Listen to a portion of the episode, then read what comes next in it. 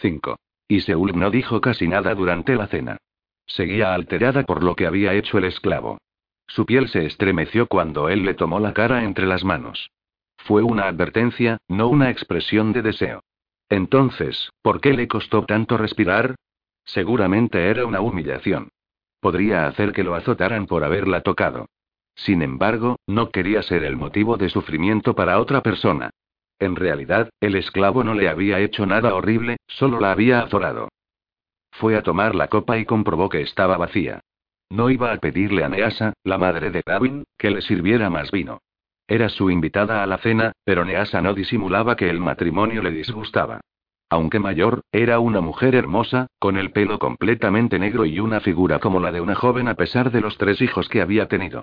Sonrió a su hijo e hizo un gesto a un esclavo para que rellenara la copa de él. Dav invirtió la mitad de su copa en la de ella. Y Seúl lo miró con agradecimiento. Esta noche estás muy guapa, le susurró él. Ella se enrojeció. Gracias, murmuró Iseul mientras le rogaba con la mirada que la dejara marcharse. Él, sin embargo, pareció no darse cuenta. Davin, ¿irás a cazar por la mañana? le preguntó Neasa. Sí. Voy a llevarme algunos hombres. Quiero que mi futura esposa tenga un buen festín. Él miró a Iseult con una sonrisa de orgullo y ella hizo un gesto de agradecimiento con la cabeza. La idea de la boda la ponía nerviosa, pero se imaginó que a todas las novias les pasaba lo mismo. Pueden pasar muchas cosas antes de Bealtaine, argumentó su madre. No hay necesidad de casarse tan pronto. Y Seult agarró la copa con fuerza y la vació. Si Neasa se saliera con la suya, no se casarían. Le dolía darse cuenta de que nada de lo que hiciera le parecía suficiente. Nunca dejaba de recordarle que era hija de un herrero y, por lo tanto, indigna de casarse con David. Ya ha pasado más tiempo del que me habría gustado, replicó Gavin. A lo mejor me caso con ella mañana al anochecer. Él agarró la trenza de Iseult con un gesto burlón. Iseult correspondió a su sonrisa, pero se sentía recelosa. La última vez que se planteó casarse, acabó humillada. Le costaba volver a confiar en un hombre. Se quedaba helada al recordar cuando estuvo esperando sola con el sacerdote a un novio que nunca llegó. Estaba embarazada de su hijo y él lo sabía y como todo el mundo. La vergüenza se adueñaba de ella al acordarse de cómo la miraron sus amigos y su familia. Murtag prefirió entrar en un monasterio antes que casarse con ella. ¿No era un buen motivo de habladurías durante las largas noches de invierno? Neasa no se había olvidado. Creía que Iseult era indigna de casarse con un noble. Sin embargo, Davin la trataba como si fuera una princesa, no una plebeya. La amaba aunque ella no podía entender el motivo. Davin, no tardarás en ser el jefe del clan, le recordó Neasa. Tendrás muchas responsabilidades e Iseul tiene que aprender muchas cosas para poder ser una esposa adecuada. Seré jefe solo si me elige el pueblo, le corrigió él. Aunque lo había dicho en un tono sereno, Iseul captó al anhelo en su voz. Quería liderar el clan y todos sabían que no había otra alternativa. Alastar, el padre de Davin, intervino en ese momento. Neasa, no hace falta que hables de mí como si estuviera muerto. Soy el jefe y seguiré siéndolo durante un tiempo. Alastar se levantó. Vamos, Davin, cuéntame tus planes para Bealtaine. Y Seúl miró hacia la puerta con envidia, pero no la habían invitado a acompañar a los hombres. En silencio, ayudó a Neasa a recoger la mesa. ¿Puedo hacer algo más para ayudaros? preguntó Iseul cuando terminaron. Sineasa dejó la jarra de hidromiel y la miró. Puedes renunciar a casarte con mi hijo, pero sé que no lo harás. Estás demasiado deseosa de casarte con un hombre de su categoría. Y Seult se crispó. Hacía que pareciera codiciosa, como si quisiera casarse con Davin por su oro. Davin es un buen hombre. Pienso darle mi respeto y cariño. Y mordió la lengua para no decir nada más. Él se merece una mujer que sepa ser casta. Tú has tenido un hijo. Un hijo que me arrebataron, le recordó Iseult. Vos, al menos, conserváis al vuestro. Yo no sé si el mío está vivo o muerto. El dolor le atenazó el corazón y las lágrimas afloraron en sus ojos. La presencia de Davin había sido un bálsamo para su desgarrado corazón cuando perdió a Aidan. La había consolado y tratado con mucho cariño y amor. Entonces, ¿entiendes el amor de una madre por su hijo? replicó Nessa en un tono cortante. También sabes que quiero lo mejor para él. es imposible que entiendas lo que significa liderar a nuestro pueblo, añadió Neasa secándose las manos con un paño. Neasa se equivocaba. Aunque no perteneciera a su categoría, tampoco temía las responsabilidades que tendría que asumir. Solo pensaba en cuidar a Davin y en formar un hogar con él.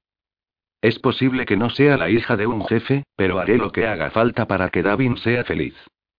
Eso no basta, replicó Nessa sacudiendo la cabeza. Y Seúl ya había aguantado bastante las críticas de esa mujer. Fue tranquilamente hasta la puerta y la abrió. Tendrá que bastar. Salió a la heladora oscuridad. No vio ni a Davin ni a Alastar y supuso que habrían ido a dar un paseo. Aunque la cortesía dictaba que debería darle las buenas noches a su prometido, siguió hacia la choza de Muirne. ¿Qué haría si tenía que vivir con la familia de Davin? Tendrían que construirse una choza para ellos o se volvería loca. La madre de él haría todo lo posible para socavar su matrimonio. Y Seult aceleró el paso para liberar la furia. Algunas veces deseaba que Davin no fuera el hijo del jefe. Quería una vida sencilla para vivirla en paz. Quizá, rodeados de hijos y con Aidan sano y salvo. La luna se escondió entre las nubes. Y Seúl pasó de largo junto a la choza de Muirne porque quería estar sola un rato. Salió del poblado amurallado hasta que no pudo ver el resplandor de las antorchas. Se sentó en la húmeda hierba y se serenó. El aroma de la tierra fértil le daba paz. No deberías estar aquí y sola, dijo una voz. Se dio la vuelta y vio a Kieran. Él se acercó a contraluz. El pelo le caía por la cara y cruzó los brazos. Las greñas sobre las mejillas necesitaban un peinado urgente. Aunque no dijo nada, tampoco dejó de mirarla. Y Seul, incómoda de repente, se apoyó las rodillas en el pecho. No se veía ningún centinela y allí, fuera del poblado, nadie podía verlos a ellos. Quería estar sola y, como verás, estoy bien. Él siguió en silencio, pero se acercó. Su arrogancia le recordó que ese hombre no sabía qué era la humildad ni la servidumbre. Al contrario que los otros esclavos de Davin, no se escondía entre las sombras ni ocultaba su rostro. Incómoda, se levantó. No vas a marcharte, ¿verdad? No. ¿Estás pensando en escaparte otra vez? A ella no le habría extrañado. Quería que se escapara y librarse de la ansiedad que sentía cada vez que estaba cerca de él. Todavía, no. Estaba fingiendo obediencia para encontrar el momento adecuado. Davin no se daba cuenta de cómo era ese hombre en realidad. Kieran siguió acercándose como si fuese el dueño de esa tierra, como si fuese el dueño de ella. Eso hizo que se enfureciera más. Si quería dar un paseo, lo daba, no necesitaba escolta. Se levantó y se alejó hasta que estuvo cerca del bosque. No se atrevía a ir más lejos. Kieran se quedó a cierta distancia, pero ella sabía que la seguiría a donde fuera. Él miró alrededor como si buscara algún posible peligro. Sin embargo, el único peligro que sentía ella era él. No necesito un vigilante. Si lo necesitas, replicó él en tono autoritario. No tienes la responsabilidad de vigilarme. Su figura, a contraluz de las antorchas, se mezclaba con la oscuridad. Aunque estaba delgado por el hambre, ella pudo percibir su fuerza. Además, su expresión indescifrable reflejaba un vacío que era casi idéntico al de ella. Es posible que no. Él la miró al rostro como si quisiera grabarlo en su memoria. Y Seúl sintió una necesidad tan fuerte de alejarse de él, que lo rodeó para dirigirse hacia el poblado. Notó que el vello se le erizaba. Aunque no se dio la vuelta para mirarlo, percibió su presencia con mucha intensidad. Cuando los dos estuvieron dentro de la muralla, ella miró alrededor. Se sentía expuesta ante él, como si pudiera ver en su alma, como si pudiera ver toda la vulnerabilidad que había allí. Buenas noches. Kieran se dio la vuelta bruscamente y se marchó. Aún así, ella no fue capaz de abrir la puerta. Tenía el corazón desbocado y la piel le abrasaba. Aunque no tenía ningún motivo para temerlo, no podía evitar sentir algo. Esclavo o no, la intimidaba. Davin esperaba que estuviera a solas con ese hombre todos los días. No podía. Solo serían unos días más, se recordó a sí misma. No tardaría mucho en terminar la talla y cuando la hubiese terminado, no volvería a verlo. Davinov Alvey se despertó al alba y miró el espacio vacío que había en la cama a su lado. La habitación en la casa de su padre rebosaba opulencia. Las telas más delicadas cubrían su cama y escudos de concha de tortuga pulida adornaban las paredes. Tenía todo lo que podía desear un hombre. Oro, ropas elegantes y la certeza de que sería el jefe del clan. Aún así, eso no era nada si no lo compartía con Iseult. La amaba profundamente y no se le ocurría un placer mayor que pasear con ella. Nunca había visto una mujer más hermosa y perfecta. Aunque su madre se quejaba de su falta de categoría social, eso le daba igual. Dentro de unas semanas, Iseult sería suya. Se vistió para salir de caza y eligió el arco y las flechas. Quería darle todo lo que necesitara y demostrarle cuánto la quería. Quizá, ella le correspondería a su amor algún día. Sabía que no sentía lo mismo por él todavía. Que Dios se apiadase de él, pero cada vez que pensaba en el hombre que se había acostado con ella y quería desollar a Murtago por haberla tocado y por haberle destrozado el corazón. Ya fuera, ordenó que le llevaran un caballo. Cuando un esclavo volvió con Lir, su caballo, Davin lo miró detenidamente. Al contrario que quieran, ese esclavo mantenía la cabeza gacha. Ni siquiera podía recordar su nombre. No pasaba lo mismo con Kieran O'Brannon. Kieran, bárbaro y seguro de sí mismo, llevaba sus heridas con la despreocupación de un guerrero. ¿Qué tipo de hombre era? Él había vivido mucho tiempo entre siervos y esclavos y casi ni reparaba en ellos. Sin embargo, Kieran O'Brien llamaba la atención de tal forma que parecía imposible que fuese un esclavo, tenía algo que hacía que Davin tuviera más curiosidad todavía por su pasado. El talento de Kieran como tallista era asombroso, propio de un maestro. Superaba con creces las creaciones de Seanus. ¿Cómo era posible que un hombre con esa destreza se hubiera convertido en esclavo? No podía entenderlo. Se detuvo delante de la choza de Seamus y miró dentro. Kieran estaba sentado en un banco golpeando una gubia con un mazo de madera. Estaba absorto en su tarea y no levantó la mirada hasta que Davin tapó la puerta. No he terminado todavía. Ya me he dado cuenta. Me gustaría ver lo que has hecho. Kieran apartó la gubia a regañadientes. Davin se acercó más y tomó la talla entre las manos. El rostro de su amada había empezado a surgir de la madera. Los ojos atormentados de Iseul, el pelo largo que le acariciaba las mejillas, todo eso estaba allí, todo menos su sonrisa. Davin le devolvió la talla. Es una obra muy buena. Davin se apartó para que la luz entrara en la choza. Mis hombres van a cazar esta mañana. Quiero que nos acompañes. Tengo que terminar esto.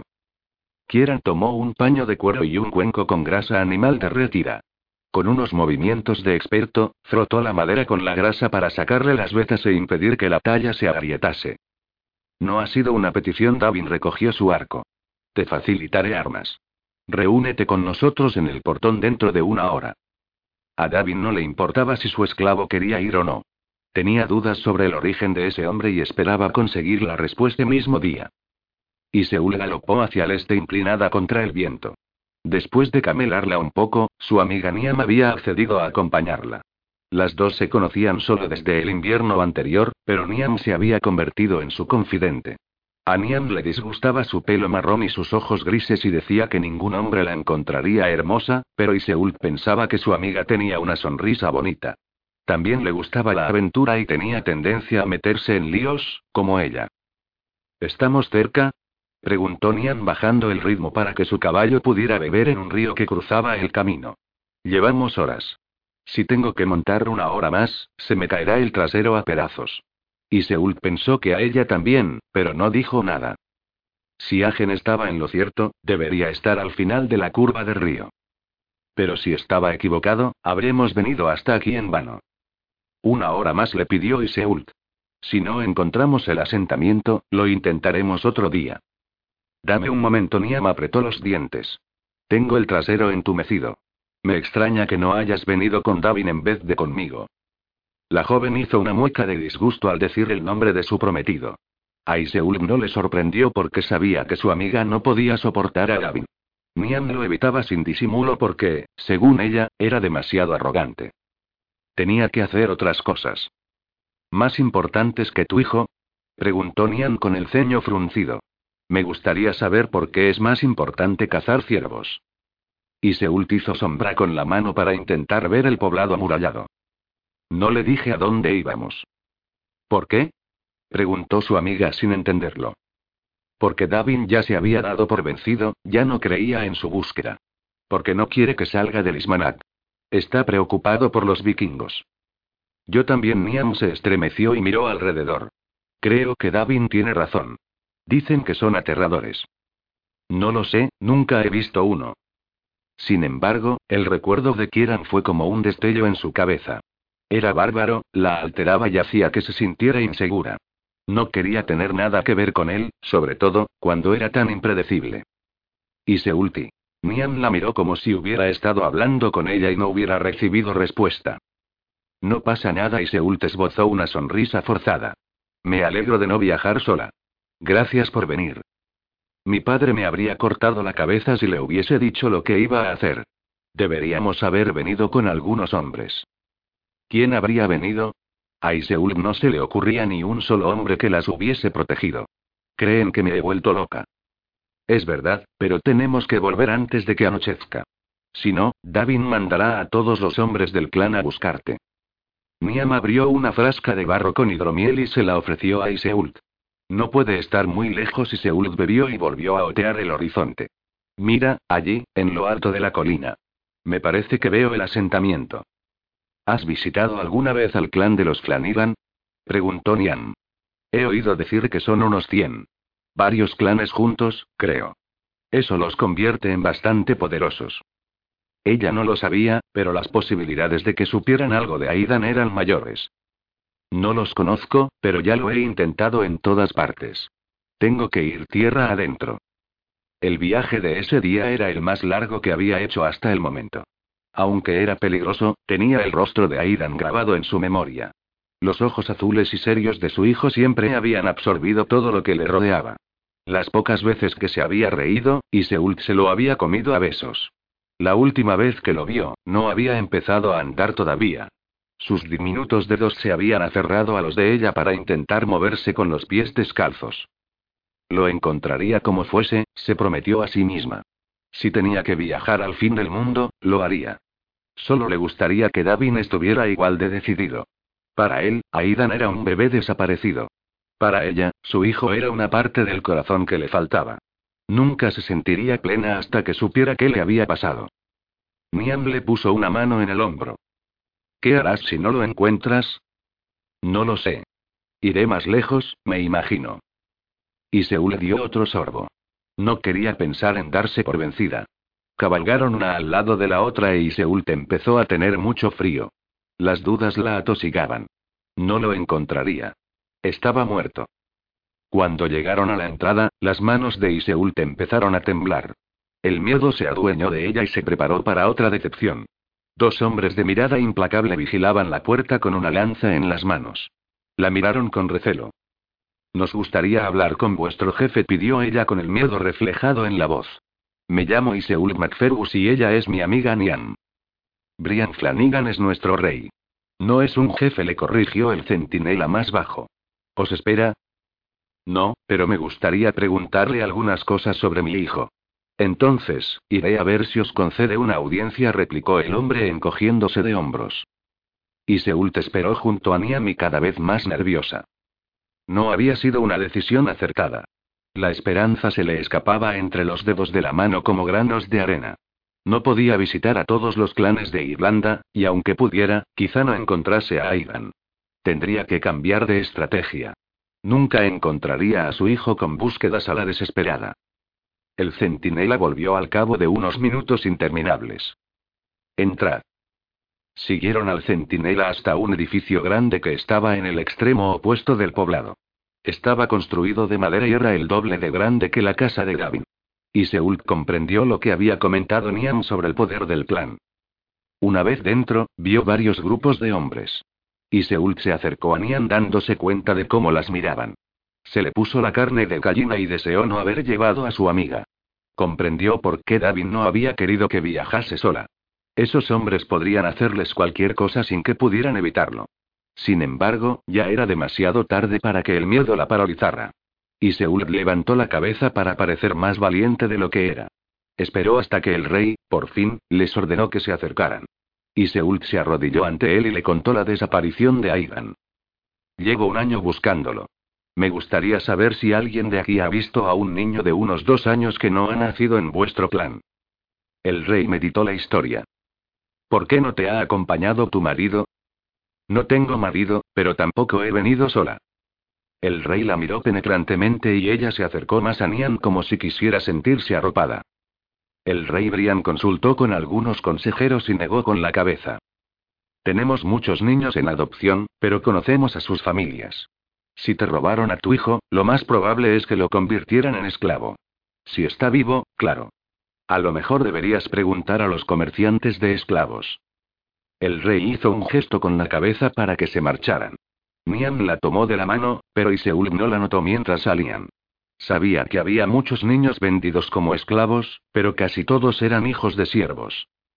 Jamás había ido a una subasta de esclavos y la idea de que separaran a niños de sus madres para convertirlos en esclavos la alteraba profundamente. Aunque Davin siempre había tratado a sus esclavos con amabilidad, ella prefería no tener ningún tipo de sirviente. Vámonos a casa, la apremió Nian mientras la llevaba a los caballos. Y Seúl montó en el suyo aunque casi ni se daba cuenta de que iban a marcharse. Otro intento fallido. Además, existía la posibilidad de que su hijo fuese un esclavo.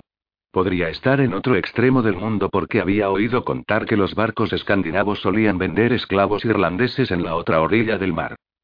Empezó a llover ligeramente, pero Iseul no lo notó. Kieran había estado en mercados de esclavos y había viajado por toda Irlanda. ¿Podría decirle algo? Como un destello, se acordó de cuando le tocó el pelo. Kieran le había advertido para que se mantuviese alejada de él y nunca había hablado de su pasado. ¿Por qué iba a pensar que estaría dispuesto a ayudarla? Era un desconocido y no quería contarle algo tan personal ni abrirse a él de esa manera. Era del tipo de hombres que sacarían provecho de la debilidad. Sin embargo, no podía hacer otra cosa. Era el único que podía decirle algo. No tenía más alternativa que pedirle su ayuda. 6. No habrías venido si no te lo hubiese ordenado, ¿verdad? preguntó Gavin. Kieran avanzaba a paso ligero detrás del caballo de Gavin.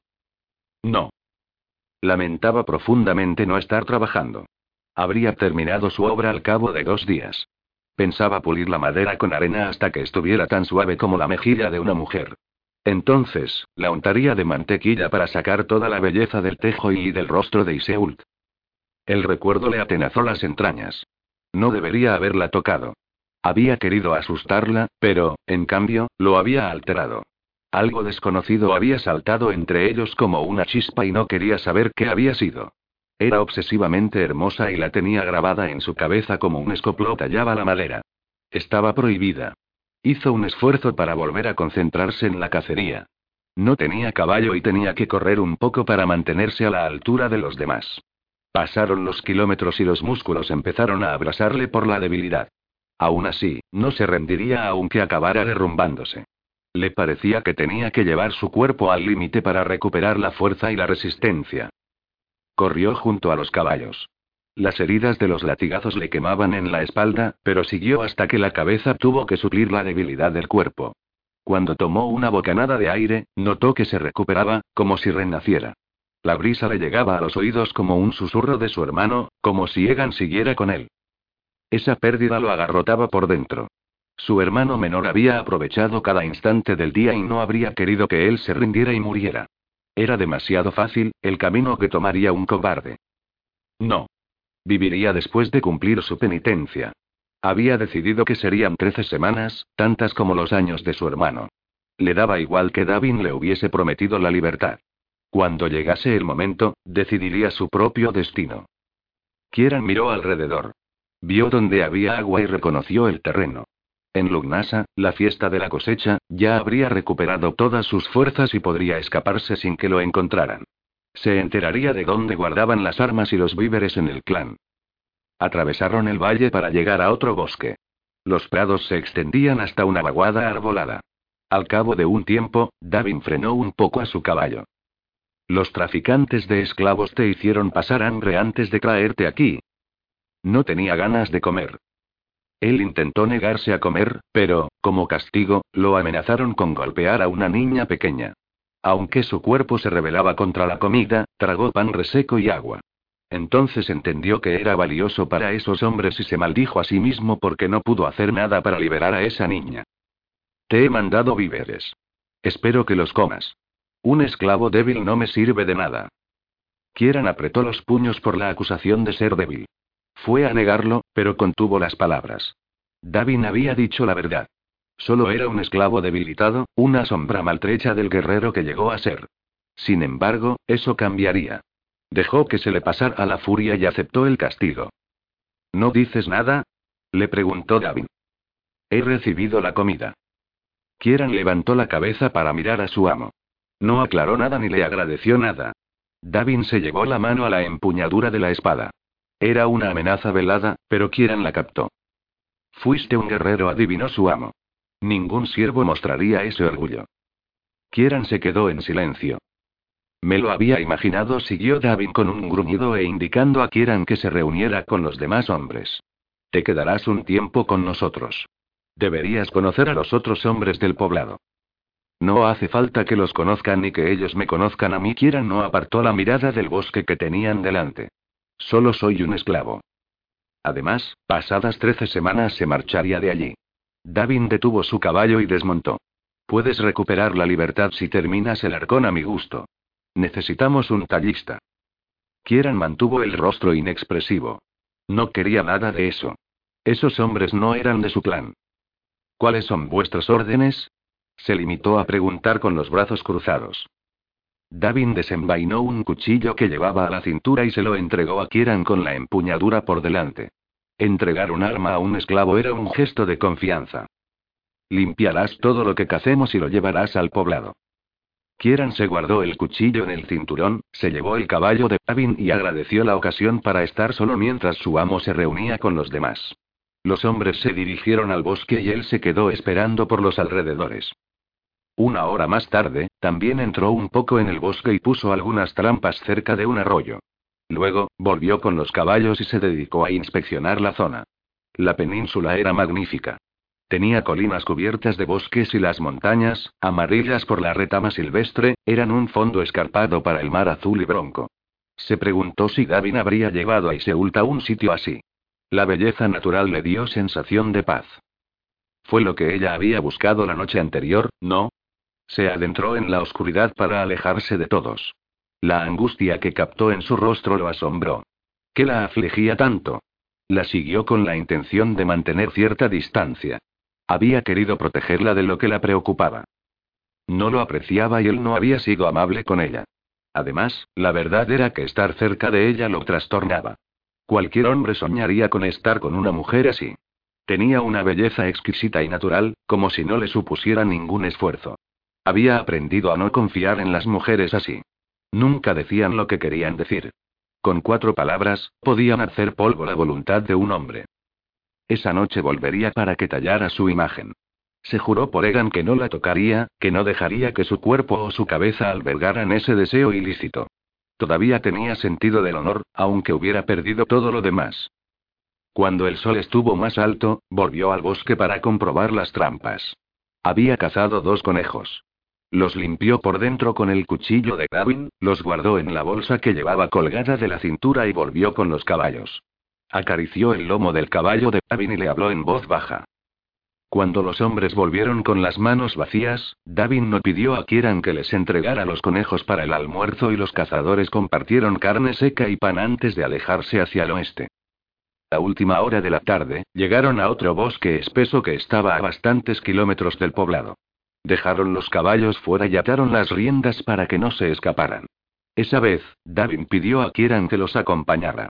Los pinos y los robles crecían muy juntos y el suelo estaba alfombrado con musgo y helechos. Los rayos del sol se filtraban entre las copas y la tierra olía a la lluvia que había caído esa tarde. Kieran se fijó en las distintas maderas. El abedul, el fresno, el álamo, el avellano y podría llegar a necesitarlas en algún momento. Ten cuidado, esclavo. Cearul se puso entre Davin y él con el cuchillo desenvainado. La luz de sol se reflejaba en su cabeza afeitada y sus ojos tenían un brillo de estar muy atentos. Kieran no se engañó, sabía que no llevaba el arma para cazar. El hombre de la barba roja quería ejercer su poder. Los otros hombres hablaban entre sí como si Kieran no estuviera con ellos y seguían a Gavin. Era una sensación extraña, pero no del todo incómoda. Muchas veces, él había asumido la responsabilidad de tomar las decisiones en su clan y le gustaría poder rectificar muchas de ellas. Uno de los hombres era más joven que los demás, si no calculaba mal, tendría poco más de 18 años. Kieran dejó que pasaran todos y se quedó detrás de él. Los demás lo habían llamado Orin. El pelo, de un dorado oscuro, estaba trasquilado en el cuello, como si se lo hubiera cortado con un cuchillo en vez de dejárselo crecer. Una barba muy leve le cubría las mejillas y avanzaba con entusiasmo, como si fuese la primera vez que le dejaban ir con los hombres. Le recordaba lo que habría hecho su hermano Egan si hubiese llegado a su edad. Bajó la cabeza para rezar por su hermano antes de volver a concentrarse en la cacería. Kieran se arrodilló para buscar rastros de algún animal en el suelo. Olió algo y se quedó inmóvil. A unos metros vio lo que estaba buscando. Reptó hacia adelante y dio un leve golpe en la espalda de Orin para que no hiciera ruido. Señaló hacia el claro y un ciervo joven levantó la cabeza. La piel rojiza resaltaba entre el verdor y tenía unos pequeños cuernos recién brotados. Orin levantó el arco y Kieran contuvo la respiración mientras esperaba a que disparara. La cuerda se tensó y luego se oyó la vibración al soltarla. La flecha alcanzó al cervatillo en el vientre, pero no fue mortal. Kieran dejó escapar una maldición cuando el animal huyó. Salió corriendo detrás del ciervo con las piernas abrasándole. Consiguió acercarse a medida que la herida debilitaba al animal. Oyó un grito lejano detrás de él. Kieran desenfundó el cuchillo y oyó un gruñido entre la maleza. No hizo caso y se abalanzó sobre el ciervo, lo derribó y acabó con su vida. El gruñido aumentó y Kieran mantuvo preparado el cuchillo. Una loba solitaria apareció. Se le podían ver las costillas bajo la piel gris. Al ver lo hambrienta que estaba, se quedó quieto y comprendió que ella también había estado siguiendo el rastro del ciervo. Como no quería regalarlo, tiró uno de los conejos a la loba. Ella se abalanzó sobre él y empezó a desgarrarle la carne. Kieran observó su voracidad y se vio reflejado en su desesperación. Él había conocido esos instintos despiadados que acercaban el hombre a las bestias, sabía lo que era tener tanta hambre. Un cazador levantó su arco para matar a la loba, pero David lo detuvo. Déjala que coma. Agarra el ciervo y llévalo a donde están los caballos, le ordenó a Kieran. Ya tenemos lo que estábamos buscando. David no dijo nada de la carne que le había dado a la loba, pero todos los hombres tenían la mirada clavada en ella. La loba fue retrocediendo hasta que desapareció entre la espesura.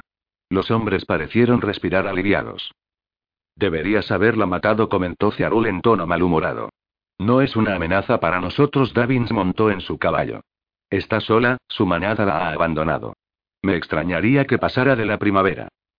Si está criando cachorros, podrían ser un peligro para nuestro ganado, insistió Ciarul mirando con rabia a Kieran, como si él fuese el culpable de la clemencia de Gavin. Además, ha sido un desperdicio de carne. Él la consiguió, intervino Orin, quien se sonrojó como si se hubiese asombrado de haber hablado. Tiene derecho a hacer lo que quiera con ella. La carne pertenece a su amo. Los esclavos no son dueños de nada, le rebatió Ciarul mirando a Davin para que lo confirmara. Kieran se echó el ciervo a los hombros a pesar de las heridas. Le daban igual esas discusiones ridículas, sobre todo, cuando las provocaban hombres que solo querían subir de categoría. No lamentaba lo que había hecho. Apretó los dientes y acarreó al ciervo hasta los caballos. Empezó a caer una llovizna que le empapó la túnica y la piel. Cuando llegó al límite del claro, terminó de destripar al animal. Aunque había cazado mucho, la sangre le hacía pensar. El recuerdo de su hermano se adueñaba de él con cada corte del cuchillo. Tragó saliva para soportar la tarea. Luego, ató las patas traseras al cuello del animal para evitar que entrara suciedad en la cavidad. Orin se ofreció a ayudarlo, pero él lo rechazó. Era su cometido y no iba a permitir que la debilidad pudiera con él. El crepúsculo estaba empezando a acabar con el día y notó que el cansancio hacía presa en él. Tenía las manos manchadas de sangre y volvió al arroyo que había visto antes en el bosque. Metió las manos en el agua gélida y se limpió las manchas de las manos y la cara. Luego, volvió para echarse el ciervo a los hombros otra vez. Siento haber fallado el disparo, dijo una voz detrás de él. Kieran se dio la vuelta y vio a Orin con el arco colgado de un hombro. Puede pasar, pero lo heriste y pude alcanzarlo, replicó Kieran como si quisiera darle ánimos. Orina sintió con la cabeza y se pasó los dedos entre el pelo dorado. Tú lo has hecho muy bien hoy. No habríamos conseguido nada si no hubieses venido. Kieran se dio cuenta de que el joven estaba intentando trabar amistad con él. Eso no sería prudente porque su categoría solo degradaría a Orin. No quería que lo eludieran por tratarse con él. Kieran, en vez de seguir la conversación, asintió con la cabeza y se dio la vuelta. Los otros hombres cabalgaron por delante de él entre bromas. Orin se mantuvo rezagado como si esperara que Kieran fuese a hablar con él. Al cabo de un rato, el joven se dio cuenta de que no tenía ganas de hablar y lo dejó tranquilo. Kieran caminó cansinamente por los prados mientras pensaba en la talla de Iseult. Los dibujos le daban la forma precisa, pero no la emoción. Su objetivo era dar vida al rostro y revelar su personalidad, no su aspecto. Había reflejado sus ojos, pero no su boca. Quizá Davin la quisiera sonriente, pero parecía como si Seul no hubiese sido feliz desde hacía mucho tiempo. ¿Habría pasado lo mismo con Brana? ¿Habría estado prometida a él pero infeliz? Nunca había sabido por qué le había dado la espalda y había abierto sus brazos a otro hombre. La amargura se apoderó de él porque sabía lo que era amar a alguien y que no le correspondieran. Cuando llegaron al poblado, los pies le dolían tanto como la espalda. A Kira no le apetecía desollar al ciervo y el conejo ni cortar en pedazos la carne. Era la vida de un esclavo, se recordó a sí mismo. Tenía que hacer las tareas que no querían hacer los demás. Volvió a echarse el ciervo a la espalda y lo llevó al matadero. Había una mesa de madera sobre un foso de piedra poco profundo para que recogiera la sangre que quedaba. Primero se ocupó del conejo e intentó pensar lo menos posible en lo que estaba haciendo. Orin se acercó y desenvainó su cuchillo. Yo cortaré la carne, se ofreció. Puedo apañarme, Kieran señaló a los demás hombres con la cabeza. Deberías ir con ellos. No hablan casi conmigo, replicó el joven con una mueca de disgusto, mientras empezaba a cortar carne. Empieza con el ciervo, te ayudaré a sujetarlo sobre el foso. Kieran dudó, pero levantó el ciervo con la ayuda de Orin y empezaron a despiezarlo. Entonces, vio a Iseul que volvía acompañada por otra mujer. Los flancos de los caballos estaban sudorosos y parecía como si hubiese llovido encima de las dos mujeres. También parecía como si se sintiesen culpables, como si no deberían haber salido solas. Y Seult entregó el caballo a uno de los muchachos más jóvenes y se detuvo cuando los vio. Por un instante, pareció dudar, como si no supiera si hablar con ellos. Se bajó la capucha del capote y los mechones mojados le enmarcaron el delicado rostro. Tenía la piel muy suave, parecía recién salida de un baño. Los pliegues de la túnica se ceñían a sus piernas y a su esbelto cuerpo. Se acercó un poco más y el cuerpo traicionero de él reaccionó. La miró fijamente para que no se acercara más. No debería ser tan imprudente como para hablar con un hombre como él. Daba igual lo que quisiera decirle, fuera lo que fuese, él no podía ayudarla ni iba a hacerlo. Intencionadamente, volvió a prestar atención al ciervo aunque estaba muy pendiente de ella. Y Seul fue hacia la choza de Gavin y él respiró aliviado. Esperó que no fuese esa noche. Se convertía en un hombre distinto cuando ella estaba cerca, se dejaba llevar por los instintos, no por el honor. Tenía que mantenerse alejado.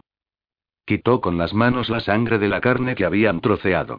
Parte se salaría y ahumaría para conservarla, pero también se imaginaba que Davin querría comer ciervo esa noche. Creo que hemos terminado, dijo Orin mientras dejaba su cuchillo. Cena con nosotros, le invitó el joven. Mi padre adoptivo querrá oír la historia de la cacería. Soy un esclavo, no soy uno de vosotros. No me corresponde ese lugar. A David no le importa, insistió Orin. Él me pidió que te invitara. ¿Te lo pidió o te lo ordenó? Preguntó Kieran mientras limpiaba su cuchillo y lo envainaba. ¿Hay alguna diferencia? Preguntó Orin con una sonrisa vacilante. Ven, Davin estará esperándonos. No he terminado de preparar la carne para conservarla, intentó argumentar él. Bájala al sótano del almacén. El suelo sigue helado en algunos sitios y se conservará hasta mañana. Te lo enseñaré. Orin agarró dos de los cestos y Kieran los otros dos. El joven los llevó a una de las chozas pequeñas y Kieran bajó una escalera hasta el almacén. Orin le pasó los cestos uno a uno y luego bajó para enseñarle dónde dejar la carne. Las piedras de los muros conservaban el frío. Kieran dejó los cestos en el suelo y Orin llevó un trozo de cuero para envolver algunos pedazos. Se los llevaré a mi madre adoptiva. Kieran no tuvo más remedio que seguirlo. No se había imaginado la relación entre Orin y Davin y eso significaba que el muchacho era más joven que lo que se había supuesto. La mayoría de los muchachos dejaban de estar adoptados a los 17 años. Cuando pasaron junto a su diminuta choza, Kieran deseó no tener que ir a casa de Davin. Prefería estar solo y no le apetecía tener que hablar con nadie. Tampoco le apetecía que nadie indagara en su pasado. Siguió a Orin y fingió no darse cuenta de que todo el mundo los miraba con curiosidad. Kieran cerró los puños a la defensiva. Era como si una cadena invisible lo arrastrara hacia su amo contra su voluntad. Llegaron a la puerta y Orin la abrió para que entrara. Neasa, he traído a Kieran para que cene con nosotros. Orin le entregó el ciervo envuelto en cuero. Neasa Ozalbey, una mujer alta y morena, que llevaba una lujosa enagua de color crema y una túnica violeta, no disimuló la repulsión al ver a Kieran. Los esclavos no comen con sus amos, le corrigió Neasa. Sin embargo, puede servir la mesa esta noche. Ella señaló a los demás esclavos con la cabeza y se dirigió a Kieran. Prepara la comida con los demás y ocúpate de los invitados. Kieran no se inmutó, se había esperado algo así. No sabía por qué Orin se había imaginado otra cosa. La categoría era esencial para la esposa de un jefe. Se puso en tensión y buscó la manera de marcharse. Solo tenía que seguir a algún hombre que estuviera trabajando fuera. Kieran es mi invitado, intervino Orin. De no haber sido por él, no tendríamos cena. Neasa lo miró con condescendencia. Él sabe cuál es su lugar aunque tú no lo sepas. Vete a ayudar a tu hermano adoptivo, replicó ella en un tono tajante. Lo siento, Kieran se disculpó Orin con un gesto abatido. Él sacudió la cabeza como si no le importara. Fue con los demás esclavos y observó la entrada para esperar el momento adecuado. Algunos hombres llevaban muebles a la habitación mientras las esclavas preparaban la comida. Una joven forcejeaba con un recipiente de barro para abrirlo. Voy a abrirte como sea, murmuró ella en voz baja. Kieran se ocultó entre las sombras con la esperanza de que ella no lo viera. Sin embargo, levantó la mirada y la clavó en él. Te conozco. Eres el esclavo nuevo de Gavin. Él asintió con la cabeza y reconoció a la mujer que había llegado con Iseult. Con el pelo marrón y mojado y una figura redondeada, tenía un aspecto bastante agradable. Él tomó el recipiente y aflojó la cera que lo sellaba. A ella no le caes bien. Lo sé. Él le devolvió el recipiente para seguir con su fuga. Espera, la mujer le tapó el paso. La otra noche la vi llorar cuando salió de la choza del tallista. ¿Qué le hiciste? Yo nunca y. Estuvo a punto de decirle que no la había tocado, pero era mentira. Se puso rígido porque no quería defenderse ante la acompañante de Iseult. Se quedó en silencio y le dirigió una mirada intimidante. Ten cuidado, esclavo, replicó ella con la barbilla levantada. Es mi amiga y no voy a permitir que la molestes. La joven lo miró fijamente y dio al traste con su plan para marcharse. Alertaría a toda la casa si lo intentaba. Aunque se había resignado a ser esclavo, era más difícil de lo que se había imaginado. Estaba acostumbrado a dar órdenes, no a recibirlas. Llena esto con agua, le ordenó uno de los sirvientes más veteranos mientras le dejaba un puchero de hierro en las manos. Kieran estuvo a punto de dejarlo caer, pero se dio cuenta de que la esposa del jefe estaba observándolo. Ella también esperaba que desobedeciera. Sin embargo, le mantuvo fijamente la mirada para que ella la apartara. Ella apretó los labios con un gesto de incomodidad. Ningún hombre podría darle órdenes de verdad, él había elegido esa forma de penitencia. Los demás esclavos parecieron darse cuenta porque se apartaron cuando salió a por agua. Kieran volvió con el puchero lleno y lo colgó encima de la lumbre. Nadie dijo nada, pero una de las esclavas le sonrió con timidez. Ante su mirada torva, ella se alejó precipitadamente para ocuparse de la comida. Los demás lo esquivaron. A partir de ese momento, se hizo cargo de las tareas más arduas. Se movía entre ellos con sacos de turba y deseando no haber acompañado a Orin. Podría estar en su choza terminando la talla de Iseult. Una hora más tarde, le dolían los hombros por el esfuerzo continuado. Después de cargar con el ciervo y de hacer todas esas tareas, se dio cuenta de que sus heridas no se habían curado. No mostró cansancio para que nadie notara su debilidad. A medida que pasaba el tiempo, el pequeño espacio fue llenándose con el olor a guiso de ciervo y la boca se le hizo agua. Los esclavos fueron sacando otros platos. Pasteles sazonados con cebollas y sal, cerdo asado y tortas de avena con pasas. Ya no se acordaba de la última vez que comió algo así. Aunque sabía que no podría sentarse a sus mesas, quizá pudiera probar la comida y eso le daba un motivo de esperanza. Cuando empezó a llegar la gente, Neasa lo llamó. Esclavo, lavarás los pies de nuestros invitados. Kieran se quedó estupefacto. Aunque sabía que era un cometido que solía asignarse a los siervos, él se rebelaba. La esposa del jefe quería degradarlo, recordarle cuál era su sitio. La idea de arrodillarse ante los demás, de humillarse a esa manera, hacía que le rechinaran los dientes. Debería limitarse a marcharse y que otro esclavo lo hiciera. Un esclavo intentó entregarle una palangana y un paño, pero Kieran no le hizo caso y se dirigió hacia la puerta. Le daba igual el castigo. Sin embargo, la puerta se abrió antes de que pudiera salir. Davin entró en la choza de la mano de Iseult. Ella se había cambiado de ropa y se había apartado el pelo de la cara para que se le secara sobre los hombros. Su color rojizo y dorado contrastaba con el color esmeralda de la enagua y la túnica. Tenía las mejillas resplandecientes, como si se las hubiese frotado para lavárselas. Sin embargo, su expresión se endureció cuando lo vio. Creía que solo era un esclavo, un hombre que pasaba desapercibido para ella. Los dos se sentaron en un banco y, antes de darse cuenta, él tomó la pesada palangana de madera. Por un instante, tuvo ganas de vaciarla, de dejar que el agua cayera sobre el suelo de tierra. Se encontró mirando fijamente a Iseult. Ella no le hizo caso, prestó toda su atención a Davin, pero, aún así, él notó que se sonrojó levemente. Aunque no supo por qué, estuvo tentado de provocarla, quiso que esos ojos azules salieran de sus órbitas cuando él le tocara los pies descalzos. Lavó los pies de Davin sin mirarlo, con un gesto de indiferencia. Davin tomó el paño y se lo secó antes de ir a saludar a sus padres. Kieran esperó un momento mirando a Iseult. Ella miró hacia otro lado, pero él sabía que notaba su presencia. A juzgar por lo furiosa que estuvo la última vez que se vieron, él supuso que no vacilaría en darle una patada a la palangana para arrojarle al agua a la cara. ¿Qué haces aquí? susurró ella en tono furioso. Él le tomó el tobillo para meterle el pie en la palangana. Obedecer órdenes, contestó él. Tenía la mano alrededor de su piel y le pasó el pulgar por la zona más sensible del tobillo. Y Seult fingió no inmutarse, pero él vio que se le ponía la carne de gallina. ¿No deberías estar trabajando en mi talla? Siguió ella sin mirarlo. Él le tomó la planta del pie y se lo mojó con agua templada. Sus manos callosas eran ásperas en comparación con su suavidad y le pasó el pulgar por el empeine. Ella se sonrojó, pero no dijo nada. Cuando subió las manos por detrás de las rodillas, ella tomó aliento como si la hubiera acariciado íntimamente. Tallar solo es una de mis tareas. Le lavó lentamente el otro pie y luego le masajeó delicadamente los dos. No hagas eso, murmuró ella. La miró a la cara y ella intentó disimular un estremecimiento. Él también tenía la respiración entrecortada. Había sido un juego, pero las reglas habían cambiado. Su vulnerabilidad lo había hechizado tanto que quería besarla y desnudarla. ¿Acaso Brana no lo había traicionado con otro hombre?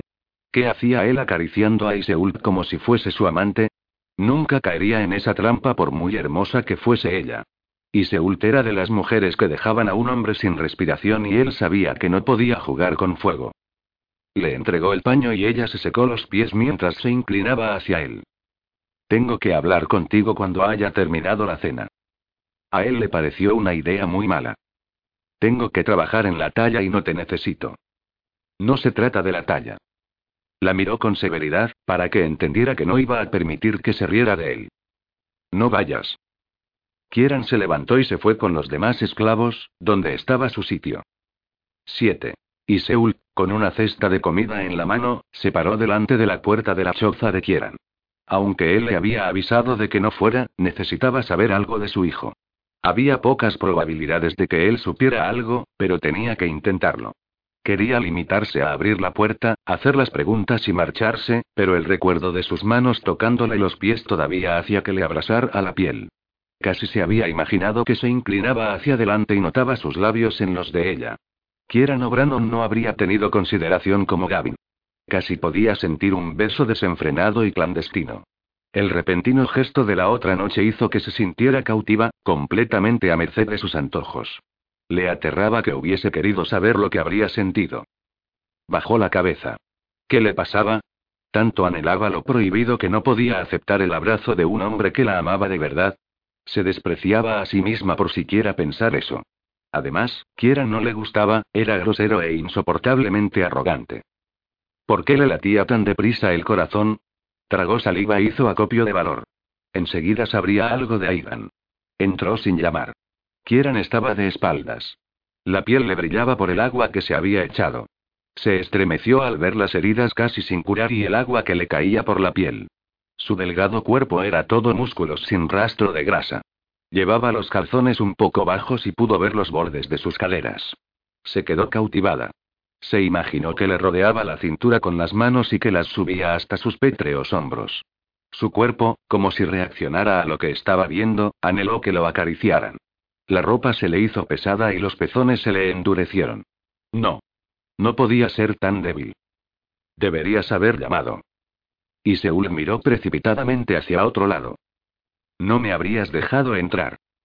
Ella se cubrió los hombros con el chal gris al sentir el frío de la noche primaveral. Dentro de la choza hacía tanto frío como fuera porque Kieran no había encendido un fuego. La única luz que había era la de dos pequeñas lámparas de barro que había en el banco de trabajo. ¿No estás congelándote? No me había dado cuenta. Él tomó un paño y se secó. Desnudo de cintura para arriba, no se molestó en ponerse una túnica. Eso aumentaba la intimidad de la choza y hacía que se le disparara la imaginación. El deseo prohibido de tocar a Kieran se despertó otra vez en ella. Y Seúl miró al suelo para intentar sosegar su corazón desbocado. Vio la ropa mojada de él en un banco. Le sorprendió darse cuenta de que era la única ropa que tenía. Y Seúl dejó la cesta en el suelo. ¿Puedo ir? Ella señaló la turba al pilata. Tenía que hacer algo para pensar en otra cosa. Él se encogió de hombros y ella encendió un fuego con astillas y pedernal. Dejó de temblar cuando las llamas empezaron a elevarse. Arrastró dos troncos cortados cerca del fuego y agarró la túnica mojada sin pedir permiso. La escurrió y la extendió delante del fuego para que se secara. Si mantenía ocupadas las manos, podía eludir mejor el motivo de su visita. Kieran no dijo nada y se comportó como si ella no estuviera. Se sentó en el banco y se puso a tallar la madera. Las virutas volaron por el aire y el olor a tejo llenó la choza.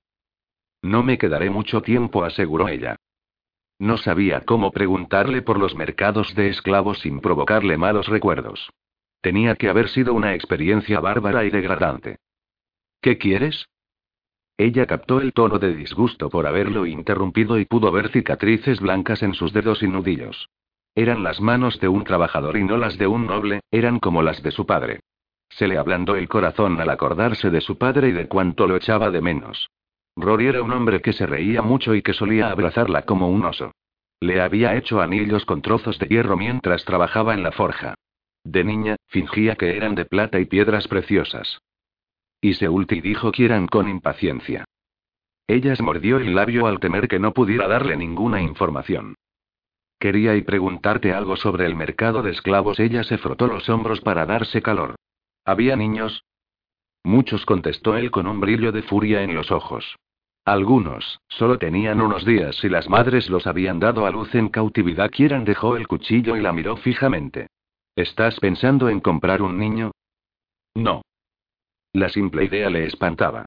¿Cómo había podido pensar que era tan desalmada? Aunque entendía que algunas familias estaban desesperadas, no podía imaginarse la posibilidad de vender un hijo para sacar un beneficio. Kieran no insistió y esperó a que ella siguiera. Tomó el cuchillo y ella observó cómo iba quitando capas de madera. Le impresionó ver su rostro surgir. No era el rostro de la chica alocada que fue una vez, era el rostro de una mujer cansada. Quería y encontrar a un niño concreto, le explicó ella por fin. Un niño de unos dos años con pelo oscuro y unos ojos muy azules. Se llama Aidan. Vi al menos doce niños que eran así. De toda Irlanda. Aunque Kieran lo dijo inexpresivamente, la miró con los ojos entrecerrados. Ella temió que fuera a hacerle más preguntas, pero él se aguantó la curiosidad. Y Seul, desesperanzada, inclinó la cabeza. Gracias de todas llenas. Y Seul recogió la cesta con comida y dudó un instante. Seguía sin llevar la túnica y parecía no importarle estar medio desnudo. Aunque quería darle los víveres que había llevado, se sonrojó solo de pensar en acercarse a él. No podía ser tan ridícula, él no iba a hacerle nada. Aún así, dejó la cesta en la mesa y se alejó como si quemara. Te he traído un poco de ciervo. No creo que Neasa te diera mucho. Él dejó de tallar y la miró con interés. Me ofreció pan y algo de hidromiel. Ella aventuró una sonrisa. Entonces, has debido de caerle bien. La mayoría de los esclavos come agua y verduras. ¿Por qué estaba hablando sin ton ni son como una niña? Había soltado la lengua como una necia. Los ojos de Kieran reflejaron la satisfacción por la comida que le había llevado. Tomó un trozo de ciervo y lo comió lentamente, lo saboreó como si hiciera mucho tiempo que no probaba algo así. Y Seult intentó no fijarse en su boca, ni en el movimiento de sus manos. ¿Has tenido que robárselo? preguntó él. Ayudé a recoger después de la cena, contestó ella. Le pregunté si podía llevarme algo de comida a casa y ella me lo permitió. ¿No vives con ellos? Todavía, no y Seúl no pudo evitar el ligero estremecimiento al pensarlo. Vivo con mi amiga Muirne. Él le acercó la cesta para que también comiera algo. Ella sacó la frasca de vino, encontró dos cuencos en un rincón de la choza y lo sirvió. No creo que Neasa me lo hubiese dado si hubiese sabido que iba a traerlo aquí, siguió ella. El vino fermentado y dulce le dio calor y supo que tenía que irse, pero se quedó mirándolo. Él recorrió el borde del cuenco con la mano antes de beber. Su piel resplandeció a la luz de la lumbre. Dejó el cuenco y se levantó del banco. Al tenerlo tan cerca, casi pudo notar el calor que desprendía su cuerpo. Ella se preguntó qué sentiría si lo acariciaba, si le pasaba la mano por los anchos hombros. Notó que le faltaba el aliento y retrocedió. Estaba perdiendo la cabeza. Y Seúl, no deberías volver. Él se cruzó de brazos, pero, aún así, la devoró con los ojos. Ella se agarró las manos con tanta fuerza que los nudillos se le pusieron blancos. Ese hombre que debería aterrarla la cautivaba. En ese instante, estaba deseando sentir su piel contra la de ella y saber lo que era la emoción de que la besara apasionadamente. Se rebeló ante la idea de siquiera imaginárselo. He venido solo para preguntarte por mí y el niño se corrigió ella en el último momento. ¿Nada más? Claro que nada más. Si no sabes nada, me marcharé. ¿Acaso creía que había ido para verlo? No quería saber nada de él. Fue a recoger la cesta vacía, pero él le agarró la muñeca. Es tu hijo, ¿verdad? A ella se le hizo un nudo en la garganta, pero consiguió asentir con la cabeza. No podía llorar. El esfuerzo por no perder la compostura le impedía hablar. ¿Por qué no te ayuda Davin? Él aflojó un poco la muñeca, pero no la soltó. Aunque le costó, y Seúl tampoco la retiró. No tenía miedo de él, sino de la reacción de su cuerpo a su contacto. Aidan no es su hijo. Aunque Davin había dicho que la ayudaría a encontrar al niño, nunca había organizado partidas para buscarlo. Su única contribución se había limitado a acompañarla. Además, tampoco volvería a hacerlo después de las amenazas de los vikingos. Kieran le pasó el pulgar por la muñeca en un gesto de compasión. Eso acabó con los frágiles límites del dominio de sí misma y las lágrimas se desbordaron. Buenas noches. Y Seult se secó los ojos y se marchó de la choza. Fue corriendo hasta el rincón más remoto de la muralla, se sentó con las rodillas pegadas al pecho y lloró amargamente. Aunque quería pensar que encontraría a Aidan de alguna manera, empezaba a temerse lo peor. La luz deslumbró a Kieran. Estaba entumecido. Había estado toda la noche despierto para terminar la talla de Iseult. Su confesión había sido justo lo que le faltaba para terminarla. No estaba triste porque no quisiera casarse, era una madre con el corazón desgarrado. Eso explicaba el dolor en su rostro y su desesperación. Dejó la talla y se acercó a los rescoldos. La túnica ya estaba seca y se la puso. La lana seguía caliente. Ella la había dejado allí como habría hecho una esposa, fue un gesto que lo dejó perplejo. Él había visto más allá de su valor fingido, había visto la inseguridad que intentaba disimular. Tenía que estar muy desesperada si creía que él sabía algo de su hijo. ¿Qué había pasado con el padre del niño? Aunque quizá hubiese estado casada antes, no lo parecía. Tenía cierto aire de inocencia. La noche anterior quiso acostarse con ella, deleitarse con sus labios y acariciar la sedosa piel que lo obsesionaba. Resopló. Ella nunca dejaría que un hombre como él la tocara. Era un esclavo indigno de ninguna mujer. No tenía derecho a pensar en ella y nunca engañaría a nadie como Brana lo traicionó a él. Recordó cuando se despertaba a su lado y le acariciaba la piel desnuda. La anhelaba aunque Brana no lo amaba. En ese momento, su pérfida novia dormía en la cama de otro hombre. No haberse casado con ella debería ser una bendición en vez de una tortura. ¿La había amado o tenía el orgullo herido? Cuando intentaba imaginársela, conservaba sus rasgos tan claros como siempre. Su pelo suave de color caoba, sus ojos tan oscuros como la madera del cerezo pulida, su sonrisa cuando la tomaba entre sus brazos y... Clavó los dedos en la talla, pero hizo un esfuerzo para tranquilizarse. Ella se había casado con otro hombre. Probablemente, no habría vuelto a acordarse de él. Deseó poder olvidarse de ella tan fácilmente. Volvió a centrarse en la talla y en la boca de Iseult. En vez de reflejar su angustia, había aportado algo propio. Una nota de esperanza. No le había dado una sonrisa falsa, pero en sus labios se captaba una añoranza soñadora. Estiró los dedos para desentumecerlos y se dio cuenta de que había disfrutado. Aunque tendría que darle la talla de Gavin, le había ayudado a dejar a un lado el pasado. Le quedaban doce semanas de esclavitud. Después de esa penitencia que se había impuesto, ¿encontraría la absolución? En realidad, dudaba que fuera a encontrar la paz. La noche anterior fue incapaz de pasar desapercibido y no había llevado a cabo las tareas de esclavo con la humildad de vida, lo cual debería dar sentido al sacrificio. Abrió un pequeño recipiente con mantequilla y la utilizó para terminar de pulir la talla. Mientras la grasa natural impregnaba la madera, volvió a pensar qué podría hacer cuando se marchara del Ismanac. Quería encontrar un sitio donde nadie lo conociera, donde pudiera olvidarse de su origen y su categoría. Podrían creerle si decía que era un tallista normal y corriente. Nadie tenía por qué saber la verdad. No quería volver a ver a Marcas, su padre. Se había vendido a sí mismo como esclavo para intentar rescatar a Egan. En el fondo, había esperado que Marcas hubiera mandado a hombres de su clan para que los buscaran y volvieran a llevarlos a su poblado. Sin embargo, nadie llegó. Pasaron los meses y no vio a un solo hombre. Entonces, entendió que no volvería, que no querían que volviera. Dejó a un lado la talla envuelta en un paño, abrió la puerta y la luz lo cegó. Era media mañana. Había trabajado hasta que las lámparas se acabaron, pero tuvo suficiente luz natural para seguir. Quizá debiera estar agotado, pero había estado absorto en el trabajo y su energía se había renovado. Una vez fuera, encontró otra cesta con víveres que contenía pan, ciervo y más vino. Al parecer, se la había mandado Iseul, no Gavin. ¿Habría sido ella quien le llevó la comida los días anteriores? No sabía por qué le importaba eso. Quizá, como futura esposa de Gavin, una de sus obligaciones era ocuparse de sus esclavos. Aún así, mientras desayunaba, no pudo evitar acordarse de lo que le había preguntado la noche anterior. No sabía si podía ayudarla. Había visto tantos niños como adultos en los mercados de esclavos. Encontrar a un niño concreto sería imposible. Ya estaba bien. Dejó de pensar en Iseult. Había llegado el momento de entregarle la talla de Gavin y de cortar todo contacto con Iseult. Se guardó la figura en un pliegue de la túnica y se dirigió hacia la casa de Gavin. Vio una pequeña iglesia de piedra a lo lejos, fuera del poblado amurallado. Más allá, vio un campo cultivado con brotes verdes. Alrededor, los sonidos y los olores le recordaron todo lo que había añorado durante meses.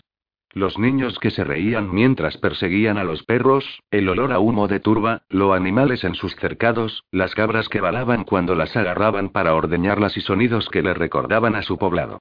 Pasó por alto la dolorosa punzada en el corazón. Neasa Ozalbey, con su melena negra recogida por un pañuelo, lo vio y le hizo una señal con la mano.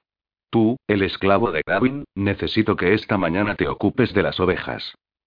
Kieran no hizo caso de la orden y buscó a Gavin con la mirada. ¿No has oído lo que te he dicho? Le preguntó Neasa en jarras. Lo he oído, pero tengo la orden de llevar algo a vuestro hijo Gavin. Él siguió sin hacerle caso. Yo sé dónde está, le interrumpió Orin mientras se acercaba a él. Te llevaré. Orin miró hacia atrás, a su madre adoptiva, y aceleró el paso. Kieran supuso que estaría deseando terminar su periodo en adopción. Neasa no disimuló su fastidio y gruñó en voz baja mientras los dos se alejaban. Orin lo llevó fuera del poblado y señaló a unos hombres a caballo. Allí está. Kieran levantó la mano para protegerse del sol y vio a Davin montado en un caballo gris. ¿A dónde van? Está hablando con los exploradores que mandó hace unos días para vigilar a los vikingos en la costa. Kieran se puso tenso. Él también tenía algunos asuntos pendientes con ellos. Los recuerdos le atenazaron las entrañas cuando se acordó de la mano que clavó un cuchillo en la garganta de Egan. Se había vengado de ellos, pero eso no le devolvería a su hermano. ¿Qué quieren? Tierra, riqueza, nuestras mujeres y Orin se encogió de hombros. Los trofeos de la conquista. Kieran apretó los puños mientras seguía al joven. Uno de los exploradores estaba informando de lo que había visto. Es un grupo pequeño, de unos 30 hombres. Su barco está anclado cerca de Bailenangai. Han levantado un campamento provisional fuera de las ruinas. ¿Hay supervivientes? preguntó Gavin. Si los hay, se han marchado. Nosotros nos mantuvimos alejados de los escandinavos y observamos. Parece como si pensaran dirigirse tierra adentro. Estaban haciendo acopio de víveres cuando volvimos. ¿Cuántos caballos tenían? Preguntó Kieran. Los hombres se volvieron para mirarlo con sorpresa. Probablemente, no estaban acostumbrados a que un esclavo interviniera. A él le dio igual. Si sabían cuántos caballos había, podrían saber cuántos soldados de alto rango había. El explorador miró a Davin y este asintió con la cabeza. Había cinco. Cinco hombres para encabezar un grupo de treinta parecían demasiados. Tenía que haber más esperando, seguramente, unos setenta. Kieran no se sintió muy optimista por la batalla. Convocaremos una asamblea para decidir qué hacer. Davin despidió a los exploradores y les dio instrucciones para que comieran y durmieran después del viaje. Uno a uno, los demás fueron alejándose hasta que solo Kieran y Orin se quedaron detrás. Davin expresó su enojo por la interrupción. ¿Qué querías? La figura de mi hermano y terminar el arcón. He cumplido mi parte del trato, contestó Kieran mientras le entregaba la figura envuelta en un paño. Su amo desenvolvió la talla y la observó con detenimiento. No dijo nada durante un rato. A Kieran no le preocupó porque sabía que había hecho su mejor obra. Es ella, reconoció David levantando la mirada. Es ella. Nunca habría pensado que fuese posible, volvió a envolver la talla con mucho cuidado y se la guardó. La figura de tu hermano está en mi casa. Ven y te la devolveré ahora. Nos ocuparemos de que lleven el arcón más tarde. Empezaron a volver al poblado, pero Orin se quedó donde estaba con una sonrisa. ¿Qué pasa? Le preguntó David. Hace un día muy bueno. El mar está en calma y el cielo es perfecto. Sé lo que estás pensando. David le dio una palmada en la espalda. Reúne unos víveres y prepararé la barca. Kieran fue a marcharse sin ellos. Aunque quería empezar con el arcón, David tenía otros planes. Empezó a darse cuenta de lo que significaba ser un esclavo y le desquiciaba estar a merced de los caprichos de otro hombre. Creo que Kieran también debería venir, propuso Orin. Si no, no pescaremos nada.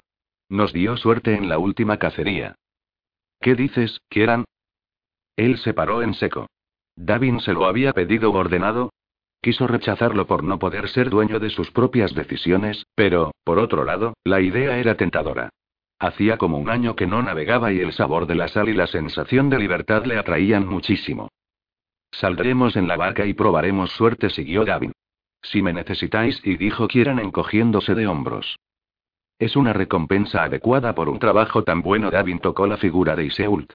Podría ser la última oportunidad de navegar antes de la invasión. Además, y sus ojos azules dejaron escapar un destello burlón y podrás quedarte todo lo que pesques. Mi madre solo recibirá lo que llevemos Orin y yo. Como quieras. La inesperada invitación hizo que se sintiera animado. Hacía mucho tiempo que no había deseado hacer algo. Siguió a los hombres hasta el poblado contento porque iba a recuperar la figura de Egan. Aunque su hermano ya no vivía, al menos tenía un recordatorio de él. Una hora más tarde, Kieran bajó hasta la playa y vio que Davin, Orine y Seult estaban esperándolo. Se había guardado unos trozos de metal después de buscar utensilios de pesca en su choza. Davin y Orin estaban cargando una red y pértigas para pescar en la barca y Seul llevaba unas cestas que supuso que estarían llenas de comida y bebida. No había esperado verla, pero, no en vano, era la prometida de Davin y la habría invitado a acompañarlos. Davin la tomó de la cintura para ayudarla a subir a la barca. La túnica gris oscuro y la enagua un poco más clara deberían ser anodinas, pero solo realzaban su belleza. Él la agarró un rato y Kieran miró hacia otro lado porque se sintió incómodo al verlos. Solo era otra mujer y no debería importarle que los acompañara, ¿no? Estaba junto a su prometido, donde tenía que estar. Sin embargo, su presencia hacía que se sintiera más desplazado. Ella, por otro lado, no parecía muy contenta, como si la hubieran obligado a ir. Él se sentía igual. Kieran agarró el timón y ayudó a meter la barca en las aguas poco profundas. Y se agarró a los costados dándoles la espalda. El agua gélida lo empapó y cuando estuvieron dentro, se subió, agarró un remo y se adentraron en la bahía de Brandon. La melena de Iseult ondulaba detrás de ella y le rodeó el cuello cuando el viento arreció. Las olas los balanceaban y ella se agarraba a la borda para mantener el equilibrio. Davin se sentó detrás de ella y Kieran pudo comprobar cuánto la quería, la observaba como si temiera que pudiera desaparecer. Y Seult se dio la vuelta y lo miró durante un momento muy fugaz. La desdicha le velaba los ojos y él se la imaginó súbitamente con un niño en los brazos. Riéndose con un niño, enseñándole a sujetar la pértiga y emocionándose con él cuando capturaba el primer pez. Sin embargo, el niño había desaparecido. ¿Cómo? ¿Dónde estaba? Las respuestas daban igual porque ella seguía desgarrada. Sin embargo, Davin parecía completamente ajeno a todo eso. Bromeaba, se inclinaba hacia ella y le susurraba algo al oído. Y Seult esbozó una sonrisa, pero no fue sincera. Kieran miró hacia otro lado y afianzó los cabos de la vela. No era asunto suyo. Ella no era su prometida y él no tenía la tarea de ayudarla. Sin embargo, no era fácil sofocar la necesidad de protegerla. Las velas acabaron llenándose con el viento y la barca navegó más deprisa. Kiera notó el sabor a salitre y agradeció el viento cortante en la cara. Había llevado muchas veces a sus hermanas en la barca de su padre, aunque Clara siempre intentaba mojarlo. Sintió un vacío en las entrañas. Clara y Aislinn habían utilizado tretas femeninas para que él hiciera lo que ellas querían. Las echaba mucho de menos. Mientras soltaba vela, vio que Iseult lo miraba. Davin me ha enseñado la talla. Está muy bien. Él no había esperado el halago ni la leve sonrisa. Sus ojos azules contrastaban con el gris del mar y el viento le tapaba las mejillas con mechones de pelo. Kieran inclinó la cabeza como agradecimiento antes de volver a concentrarse en el mar. Sus palabras lo habían llenado de orgullo aunque no sabía por qué las había dicho. Ella no lo apreciaba, peor aún, lo temía. ¿Lo temía? Quizá las cosas hubiesen cambiado. No había podido contestar sus preguntas sobre su hijo, pero ¿cómo iba a haberse fijado en un niño pequeño cuando había visto cientos de ellos? Se atrevió a mirarla otra vez, pero se encontró a Davin mirándolo a él. La talla está muy bien, corroboró él. Davin apoyó las manos en los hombros de Iseult como si la reclamara y ella puso una mano en la de él como respuesta.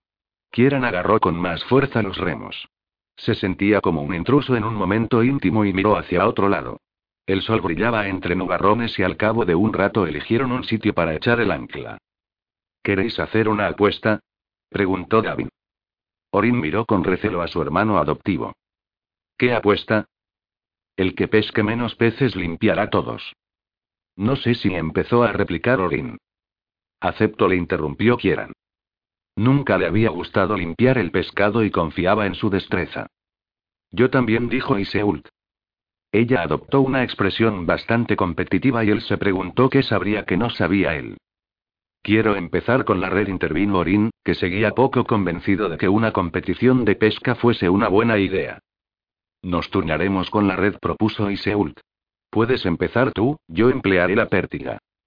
Ella abrió una cesta y sacó trozos de cangrejo.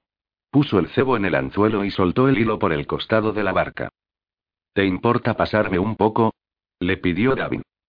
Y Seúl tarqueó una ceja. Es una apuesta. Tendrás que emplear tu propio cebo. Ella ladeó la cabeza con una inocencia fingida. ¿Acaso te has olvidado de traerlo? Eso es juego sucio, se quejó Davin con los ojos entrecerrados. Sucio o no, yo no voy a limpiar todo el pescado, replicó ella con un brillo de satisfacción en los ojos. Kieran preparó su hilo y deshizo un nudo. No iba a negar que Iseul MacFergus fuese una mujer inteligente, pero él también tenía sus mañas. Esperó a que ella se concentrara en su hilo y entonces metió una mano en su cesta. Con un rápido movimiento, tiró un cangrejo a Davin y se quedó otro. Iseul le dio una palmada en la mano. No son tuyos. Las mejillas de Iseult se enrojecieron de rabia al ver lo que había hecho. No reconoció él mientras se inclinaba hacia adelante, pero no estabas prestando atención. Ella se enrojeció más todavía, se colocó la cesta entre las rodillas, se bajó la falda y miró con furia a los dos hombres. Ya no me robaréis el cebo. Si hubiese sido otra mujer, se lo habría tomado como un reto. Se imaginó arrinconándola en la proa de la barca y agarrándola de la cintura. La bajaría contra el suelo y se pondría encima. Quizá le robaría un beso si ella se dejaba. Entonces, se olvidarían de la cesta con el cebo. Sin embargo, se limitó a mirar a Gavin.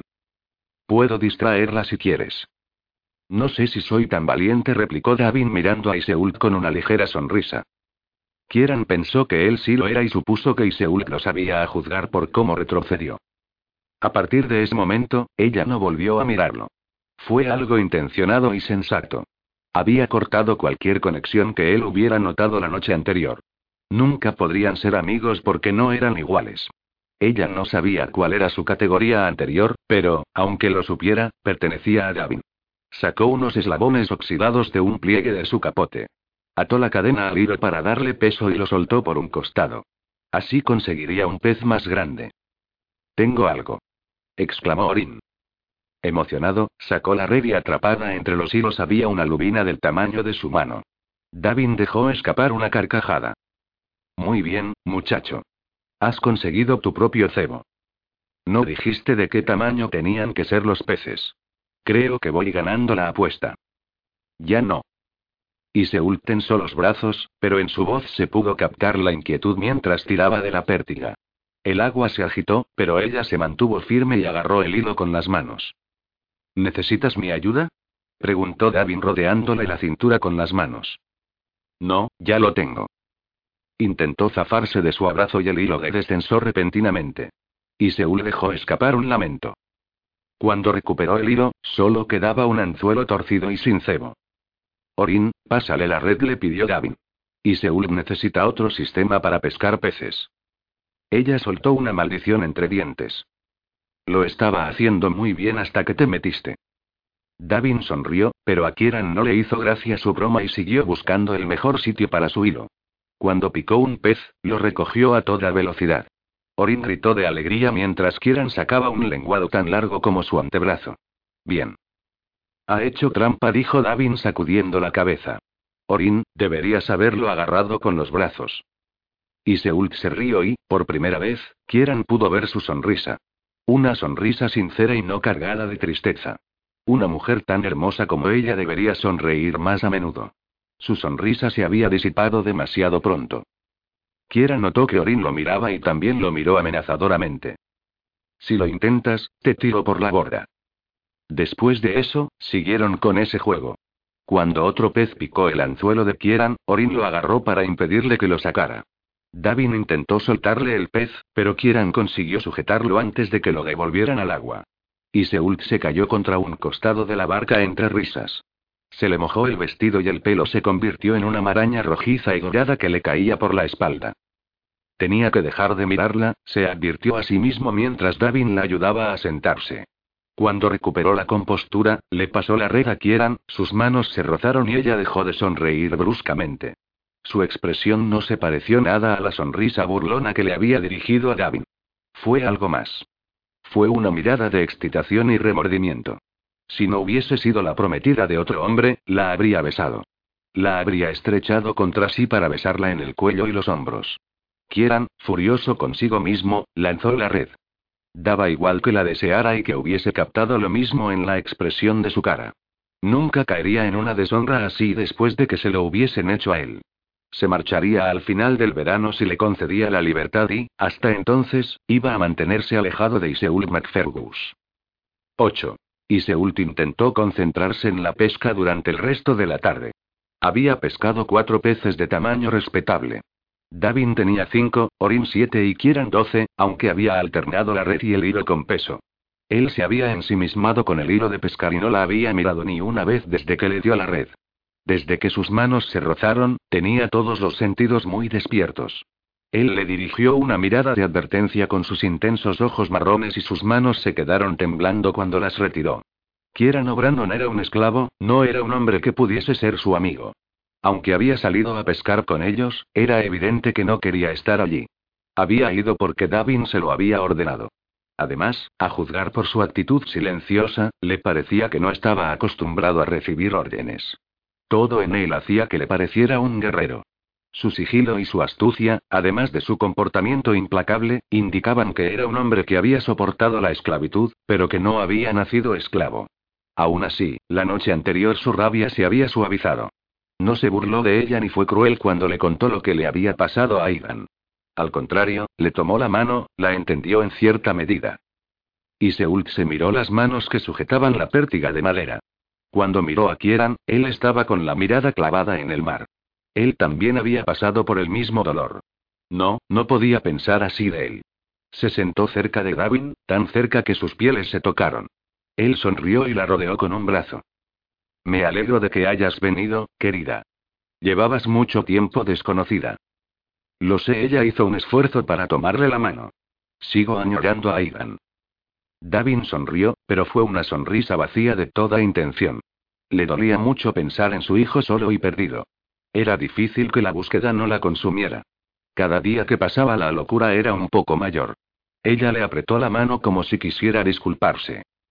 Basta, le regañó Davin apartando la mano. No voy a permitir que me distraigas. Vas a perder la apuesta, cariño. Si quieres que me case contigo en Bealtaine, a lo mejor debería dejarme ganar y. Orin se rió y señaló a Davin con el dedo. Te ha pillado, hermano. Kieran no dijo nada y sacó la red con los tendones de los brazos en tensión. Entonces, súbitamente, el viento giró la barca e Iseul cayó de espaldas sobre Kieran. Los músculos de su cuerpo eran pétreos. Él la sujetó con las manos frías por el agua del mar. Cuando ella recuperó el equilibrio, él recogió la red que se le había caído dentro de la barca. Lo siento, se disculpó ella agarrándose a la borda. No quería que perdieras la pesca. Yo no estaría muy seguro, intervino Davin mientras ayudaba a Iseult a sentarse otra vez. No le gusta nada limpiar el pescado. Ha sido un accidente, replicó Kieran con amabilidad. Iseult no dijo nada. Tenerlo tan cerca hacía que sintiera su presencia. Había empezado a recuperar la fuerza y su cuerpo ya no parecía tan flaco. Aunque nunca había parecido débil. Era delgado y fibroso y con un toque peligroso. Davin, en cambio, era fuerte y digno de confianza. Había visto a su prometido mirarla antes de entrecerrar los ojos y mirar a Kieran. Y Seul volvió a sentarse al lado de Davin para tranquilizarlo. Cuando el sol estuvo en lo más alto, ella sacó ciervo, manzanas secas del año anterior y queso. Davin se metió con ella porque siguió pescando y solo paró de vez en cuando para comer algo. Si había alguna posibilidad de no limpiar el pescado, ella iba a aprovecharla. Ya he organizado que lleven al arcón a la choza de Seamus, le comentó Davin a Kieran. Esta noche podrás ponerte a trabajar en él si quieres. Además, te he traído esto. Davin le dio una talla de madera. Y Seult se dio cuenta de que era el niño. Kieran tomó la talla y la miró un instante antes de guardarla en un pliegue de la túnica.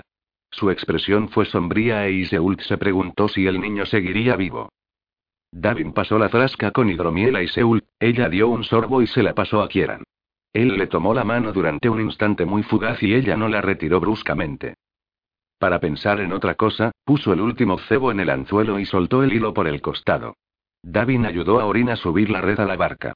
Afortunadamente, solo había pescado algas. Aunque ella tampoco estaba teniendo suerte. Ni un pez picaba su anzuelo. Miró a Kieran, quien también estaba pescando y muy concentrado. ¿Ha sido mucho a pescar? Le preguntó ella. Él asintió con la cabeza, pero no la miró. Evidentemente, no tenía intención de hablar con ella. ¿Lo había ofendido? Estaba rígido y eso le indicó que no quería contestar sus preguntas ni hablar de su pasado, sobre todo, con ella. Decidieron volver a Lismanag y los hombres empezaron a cambiar las velas.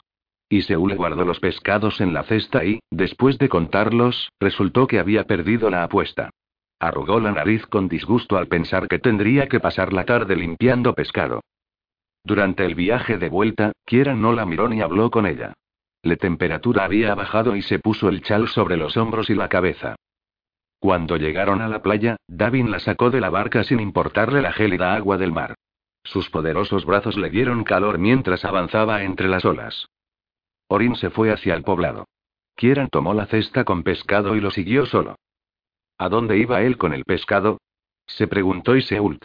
Davin se dio cuenta. No te preocupes por la apuesta, querida. Kieran se ocupará del pescado. Ella debería haberse alegrado, podría haberse callado y que él se hiciera cargo de esa tarea. Sin embargo, el honor le remordió la conciencia.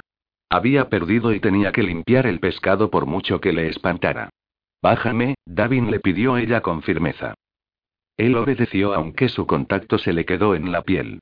Y Seult alcanzó a Kieran con grandes zancadas. Él casi ni le dirigió la mirada y siguió concentrado en la cesta con pescado. Si estaba intentando comportarse con humildad, no estaba consiguiéndolo. Al contrario, parecía molesto. Yo perdí la apuesta, le recordó Iseult. Por lo tanto, me corresponde limpiar el pescado. Kieran negó con la cabeza. Eres su mujer. Yo soy un esclavo y es mejor que lo haga yo. Él estaba comportándose como si fuese una noble arrogante que no podía hacer trabajos tan bajos. Ella no se consideraba por encima de esa tarea en absoluto. La verdad era que no le gustaba, pero también era verdad que él había ganado. Aunque Davin estaba dispuesto a olvidarse de la apuesta, para ella era una cuestión de honor. Se puso delante de él tan repentinamente que tuvo que pararse. Dame la cesta. No. Y Seult agarró el asa antes de que él pudiera sortearla. Mantengo mi palabra y no eludo mis obligaciones. Él miró a Davin, que se había quedado justo detrás de ellos. Será mejor que hagas lo que dice, le aconsejó Davin. Y Seult hace lo que quiere. Ella levantó la barbilla. Al menos había un hombre que sabía de qué estaba hablando. Y Seult le arrebató la cesta, pero pesaba más de lo que se había imaginado. Le costaba mucho mantenerla en alto. ¿Necesitas ayuda? Le preguntó Kieran con delicadeza. No la tuya. Ni la de nadie, se dijo a sí misma mientras subía la cuesta entre jadeos. Davin la alcanzó. Llevaré la cesta hasta la choza de Muirne, se ofreció él. Puedes limpiar allí el pescado. A ella le dolió el orgullo, pero los brazos le dolieron más todavía. Déjala delante de su puerta, cedió ella. Él levantó la cesta y ella se frotó los brazos. Ya estaba empezando a estar cansada y tenía que limpiar unos 30 pescados. Era lo que le pasaba por ser honrada. ¿Seguro que quieres hacerlo?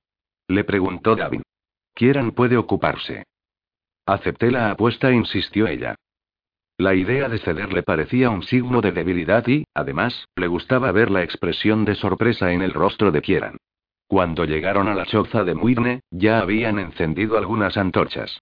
Y Seult sacó una banqueta y se preparó una zona de trabajo al lado de la choza. Davin, y Seult, habéis vuelto. Muirne abrió la puerta y los saludó con una sonrisa. Veo que habéis traído todo un festín. Y Seul, nunca había visto tanto pescado. Traeré los cuchillos y todos te ayudaremos. El cariño que se reflejaba en la voz de Muirne la animó un poco. Y Seul suspiró mientras se sentaba. Se puso una tabla en el regazo y Muirne volvió al cabo de un rato con unos cuchillos. Puedo apañarme, pero ¿por qué no te ocupas de cuatro lobinas y las cocinas para que las cene la familia esta noche? Le pidió Iseult. Como era lo único que había pescado, era lo mejor que podía hacer con ellas. Claro, Muirne puso otra banqueta al lado de ella. ¿Nos acompañarás, Davin? Me temo que no. Esta noche voy a reunirme con los hombres para decidir qué hacemos con las incursiones de los vikingos. Davin se inclinó y besó a Iseult en la mejilla. Buenas noches, mi amor. Él se marchó y Muirne dejó escapar un suspiro. Muchas mujeres se cortarían la mano derecha por casarse con un hombre así, y Seult. Me imagino que estarás deseando que llegue Bealtaine. Sí, claro. Ella lo dijo sin pensar. Estaba nerviosa por la ceremonia de la boda y por tener que dormir con Davin después. Agarró uno de los cuchillos y se acercó un cubo para recoger los despojos. Probablemente, todos los gatos del poblado se acercarían para intentar conseguir algo. A regañadientes, empezó a limpiar el pescado más grande. Muirne no dejó de charlar mientras limpiaba las lubinas y luego se metió en la choza para cocinarlas. Una vez sola, Iseult limpió otros siete pescados y le pareció que todo su cuerpo olía a mar. Daría cualquier cosa por darse un baño en ese momento. Oyó unos pasos que se acercaban, levantó la mirada y vio a Kieran con un cuchillo en la mano.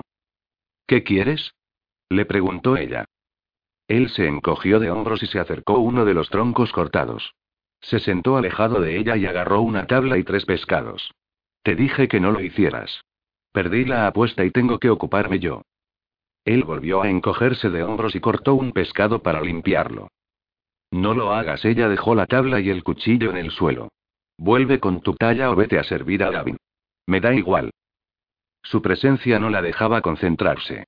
Esperó a que se marchara, pero él se quedó hasta que había limpiado tres pescados. Entonces, se levantó y le llevó los filetes. ¿Dónde quieres que los deje? Ella agarró los pescados y los dejó en un recipiente de madera que tenía cerca de los pies. Ya vale. Ahora, vete y déjame con mi tarea. Estaba poniéndola nerviosa al mirarla de esa manera. Con apuesta o sin ella, es mucho pescado. Me gustaría cenar a una hora normal. Ella se apartó un mechón de la cara. Entonces, agarra tus doce pescados y lárgate. ¿Quién tiene que largarse? Muirne salió de la choza limpiándose las manos con un paño y le brillaron los ojos al ver a Kieran. Eres el esclavo nuevo, ¿verdad? Sí. Él bajó la cabeza, pero Iseult no vio la más mínima humildad. Me alegro de que Davin te haya mandado para ayudar con el pescado. Si no, Iseult se habría pasado aquí toda la noche. Iseult se dio cuenta de que Kieran no la corrigió. Dudó que a Davin se le hubiese ocurrido siquiera por lo preocupado que estaba con las incursiones vikingas. Muirne hizo un gesto con la cabeza y se dirigió a ella. Para un momento y ven a cenar. Tú también puedes cenar con nosotros, esclavo. Trae unos filetes de esos, los más pequeños. No tardaré nada en preparar más comida. Se llama Kieran y estaba a punto de marcharse, le explicó Iseult. No me importaría cenar con alguien, replicó él. Hace mucho que no tengo compañía. Iseult lo miró con furia, pero él puso una expresión de inocencia. Entonces, pasa Muirne abrió la puerta y guiñó un ojo. Es una pena que seas un esclavo. Eres muy guapo, Kieran. Él parpadeó y Seult estuvo a punto de reírse. Se lo tenía merecido. Él, sonrojado, entró en la choza de Muirne. Glendon y Barley, los niños, se perseguían por el reducido espacio. Agen, el marido de Muirne, los agarró de la túnica sin inmutarse y los sentó en el suelo, al lado de la mesa. Muirne llenó una palangana con agua fría y se la dio a Kieran con una pastilla de jabón. Lavaos los dos. Ya habéis conseguido que mi casa huela bastante a pescado.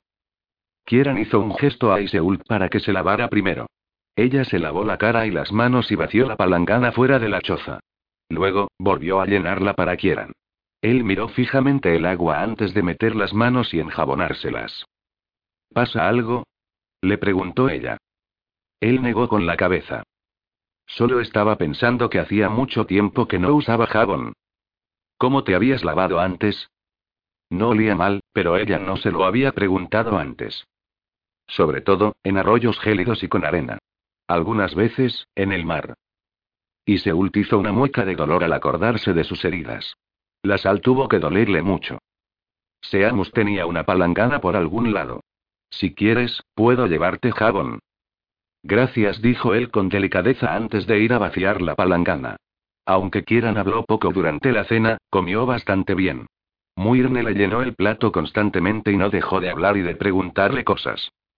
Pareció divertido aunque de vez en cuando miraba con el ceño fruncido a sus hijos por interrumpir. ¿Qué pasó para que te convirtieras en esclavo? Le preguntó Muirne. Me parece evidente que fuiste un hombre libre. ¿Te apresaron? Y Seult estuvo segura de que nunca había contestado esa pregunta. No, no me apresaron. Kieran lo dijo en voz baja y sin dejar de mirar su comida. Me lo imaginaba. Pareces muy fuerte, siguió Muirne. Nadie debería perder la libertad de esa manera. Siento oír la decisión que tomó tu familia.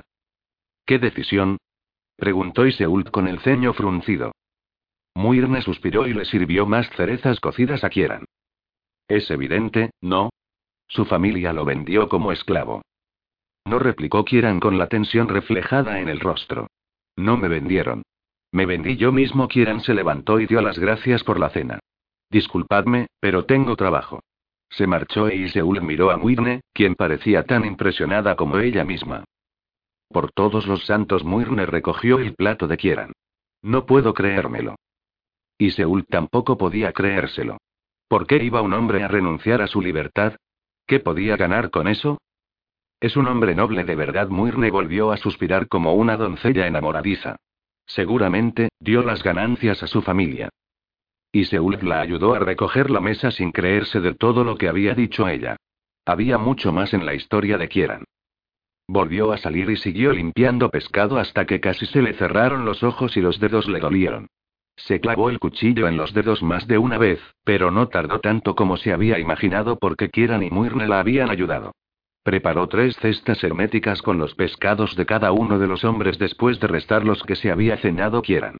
Luego, llenó las cestas con sal marina para conservar los pescados hasta que los ahumaran al día siguiente. Por fin, cansada, fue hasta un abrevadero para lavarse las manos. Los hijos adoptivos de Muirne estaban encantados de llevarles las cestas a Davin y Orin y ella pensó llevarle a Kieran su parte. El poblado estaba silencioso y en penumbra, iluminado por las antorchas que había alrededor. Aunque solo tenía nueve pescados, la cesta era pesada. Y Seult hizo un esfuerzo y se recordó que la choza estaba bastante cerca. Le entregaría los pescados y él podría hacer lo que quisiera.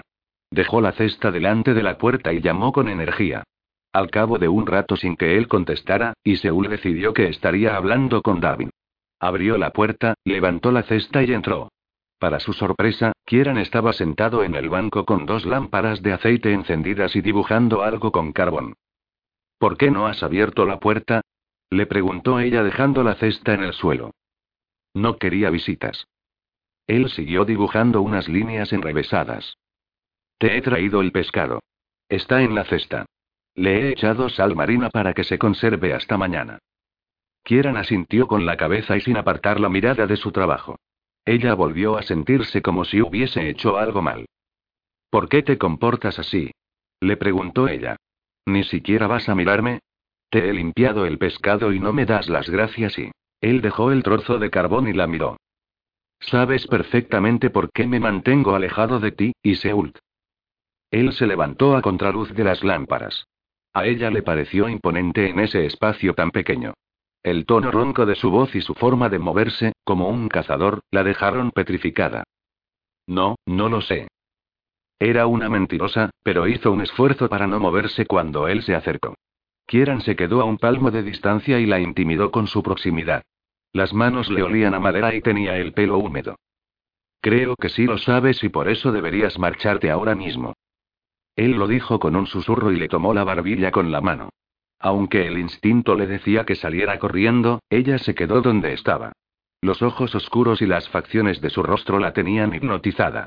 Kieran no se parecía a ningún hombre que hubiese conocido y se le aceleró el pulso. No podía hacerlo, pero su cuerpo no le hizo caso. Alargó la mano para tocarle la cálida piel del cuello. Notó la reacción de sus entrañas y el interior de la choza fue de pronto abrasador. Él hacía que sintiera todo lo que no sentía con Davin y eso la asustó. No soy tu enemiga, susurró ella. Sí lo eres. Él bajó la boca ardiente y perversa, introdujo las manos entre su pelo y la agarró para que recibiera el beso. No tuvo compasión ni ternura, solo un deseo desenfrenado y prohibido. El calor se adueñó de su cuerpo y los pechos se le endurecieron al notar su piel contra la de ella. Eso era lo que había echado de menos con David. Ni siquiera el único amante que tuvo, el padre de su hijo, podía compararse con eso. Su beso le inflamó los labios, pero le dio igual. Se había dejado arrastrar y se aferraba a sus hombros para mantener el equilibrio. Se desmoronó toda la frustración, la furia y el deseo que sentía por él. Él introdujo la lengua carnal y sensual en su boca. Ella anhelaba sentirlo entre las piernas. Le sensatez le pedía a gritos que parara, pero no tenía fuerzas para apartarlo de sí. La vergüenza se apoderó de ella y acabó bajando la cabeza para dejar de besarlo. Intentó recuperar el aliento, pero era como intentar detener una marea creciente. Kieran retrocedió un paso con los ojos rebosantes de voracidad. No sabía qué pasaría, esto consiguió decir ella con las manos temblorosas alrededor de la cintura. Yo, sí. Por eso no quería que volvieras aquí. Mantente alejada de mí, y Seult. La próxima vez, no dejaré que te marches. Ella asintió con la cabeza y con los ojos abrasándole. En ese momento entendió por qué la había eludido y supo que ella tenía que hacer lo mismo. No había ningún porvenir entre ellos mientras estuviese prometida. Davin era el hombre destinado a ser su esposo, no un esclavo. Una vez perdió la cabeza por el deseo y pagó un precio espantoso. No volvería a hacerlo.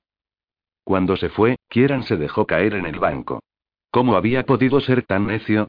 Había querido asustarla para que se marchara corriendo con su prometido y, en cambio, casi la había seducido. Agarró un cuchillo y lo clavó en un trozo de tejo. Todavía le abrasaba la boca con el sabor de ella. Cerró los ojos para intentar no imaginarse a Davin tocándola de esa manera. Los celos lo corroyeron y agarró el cuchillo para arrancarlo de la madera. Lo miró fijamente. Cuanto antes terminara el arcón y se marchara de allí, mejor. Esa noche, más tarde, Kieran se despertó oyendo el fragor de una batalla. Se levantó de un salto y agarró un cuchillo para tallar.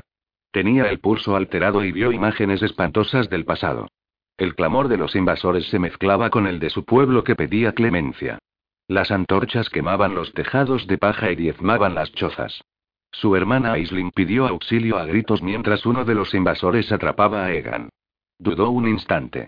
Mató al que había intentado apoderarse de Aisling, pero había perdido a Egan. Kieran abrió la puerta. Como una docena de hombres del clan de los Odfalbey entraba al poblado entre risas y llevando un pequeño rebaño de ovejas. También vio a tres hombres atados. Había sido una incursión nocturna contra otro clan. Nada más.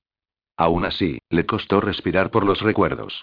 Unos hombres así se habían llevado a su hermano. Miró a uno de los presos. Parecía tan fuerte que podría soltarse de las cuerdas con un simple movimiento. El hombre observaba la escena sin inmutarse.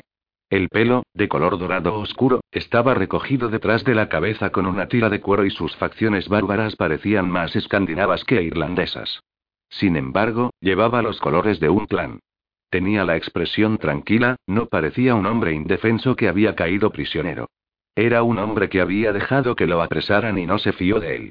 Los otros dos hombres intentaban soltarse de las ataduras y maldecían, pero el tercero no se movía. Dejó que lo encadenaran a un poste. ¿Quién es? Le preguntó Kieran a uno de los hombres de Ofalbey. El hombre lo miró como si se preguntara por qué un esclavo se había atrevido a dirigirse a él. Hasta que se encogió de hombros. Es del clan de los Sullivan. Nuestros hombres han capturado algunas ovejas y algunos presos. Aunque era normal que se hicieran incursiones entre los clanes, Kieran no pudo pasar por alto su intuición. Volvió a fijarse en el prisionero, quien los miraba como si estuviera memorizando sus rostros. Se acercó a él sin soltar el cuchillo hasta que captó su atención. Se convenció de que no eran irlandeses aunque vistieran como si lo fuesen. ¿Quiénes sois?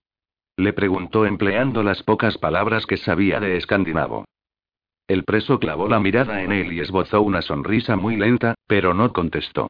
Kieran captó una amenaza en sus ojos.